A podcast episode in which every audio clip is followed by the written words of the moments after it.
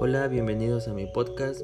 Mi nombre es Gilberto, soy estudiante de la carrera en cirujano odontólogo y estoy haciendo un estudio sobre la tomografía axial computarizada en odontología.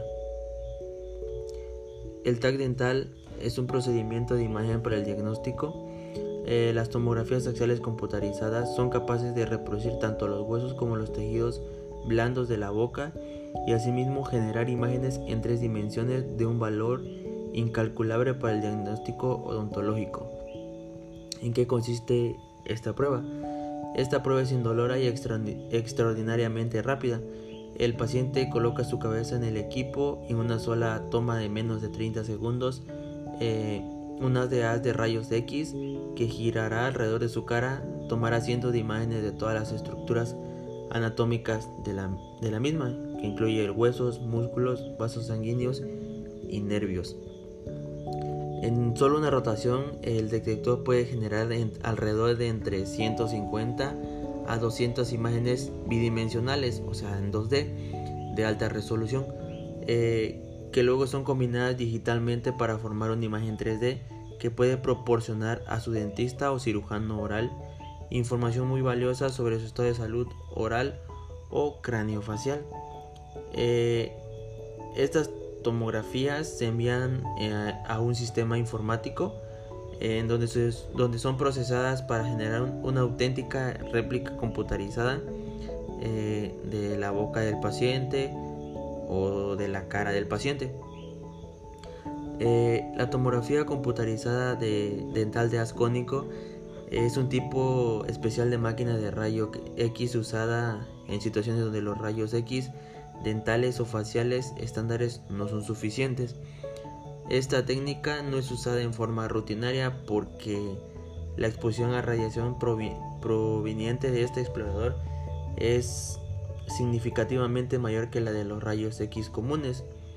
Se utiliza sobre todo para tratamientos que requieren una imagen lo más precisa posible de la anatomía de la boca del paciente, como en el caso de los implantes, cirugías ortognácticas o extracciones dentales complejas. ¿Cuándo se va a realizar o cuándo se realiza una tomografía eh, axial computarizada en odontología? Eh, cuando hay colocación de implantes, el cual va a permitir estudiar la estructura ósea para determinar la posición exacta en la que se va a colocar el implante en el hueso. Otra es la regeneración del hueso, que también sirve para comprobar la dimensión ósea del paciente y asimismo determinar si éste cuenta con suficiente hueso para llevar a cabo la intervención eh, o también si es necesario planificar además alguna técnica de regeneración del hueso, como podría ser la elevación del seno maxilar.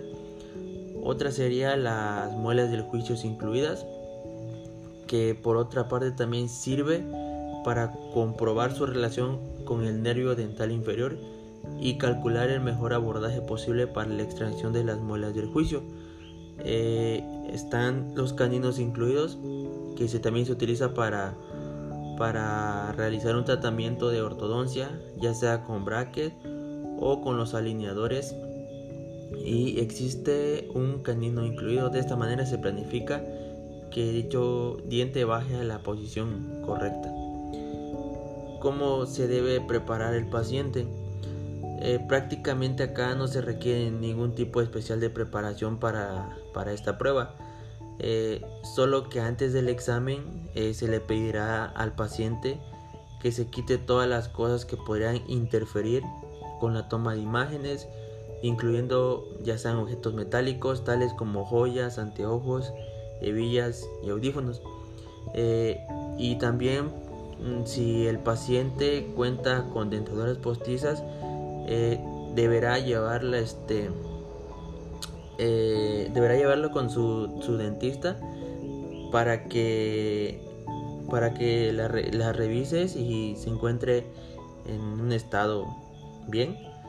Y también las mujeres que siempre deben informar al dentista o cirujano dental si existe cualquier posibilidad que estén embarazadas para así no, no haya una complicación al bebé por la radiación de esta prueba. Eh, ¿Cómo se lleva a cabo el procedimiento? se le pedirá que se siente en la silla o que se acueste en la mesa de examen dependiendo del tipo de explorador del tag de haz utilizado. El, el dentista o el cirujano oral lo ubicará de manera tal que el área de interés esté centrada en el haz. Se le pedirá que se mantenga inmóvil mientras la fuente de rayos X y el detector se desplazan alrededor suyo en una rotación de 360 grados o menos. ¿Cuáles son los beneficios y los riesgos? Pues los beneficios es que el haz de rayos X focalizado reduce la expansión a la radiación, resultando en una mejor calidad de imagen. Las exploraciones por, por, las tomografías acciones computarizadas eh, proporcionan más información que los rayos X dentales convencionales, así permitiendo un planeamiento más preciso de tratamiento y diagnóstico. Este no causa dolor y no es invasiva y precisa. Eh, una gran ventaja del TAC es que su capacidad para tomar las imágenes del hueso y de los tejidos blandos al mismo tiempo. Y uno de los riesgos este, es que los niños son más sensibles a la, a la radiación. Eh, entonces en este caso se les debe someter a un examen únicamente si es fundamental para realizar un diagnóstico y no se le debe realizar exámenes en forma repetida a menos que sea absolutamente necesario. Eh, y si en el caso que se necesita hacer estas pruebas, eh, deben hacerse con la técnica de dosis bajas. Bueno, en conclusión, eh, este tipo de investigación nos ayuda porque nosotros como estamos en el ámbito de la salud, se nos facilita mucho a diferencia de las tomografías normales y así poder darle un mejor tratamiento y diagnóstico a los pacientes. Eh, esto sería todo sobre mi podcast de, la tomografía axial computerizada. Eh, gracias por escucharme y les invito a comentar y si es posible a compartir mi contenido en redes sociales. Y les deseo una bonita semana y recuerden, odontología es nuestra pasión.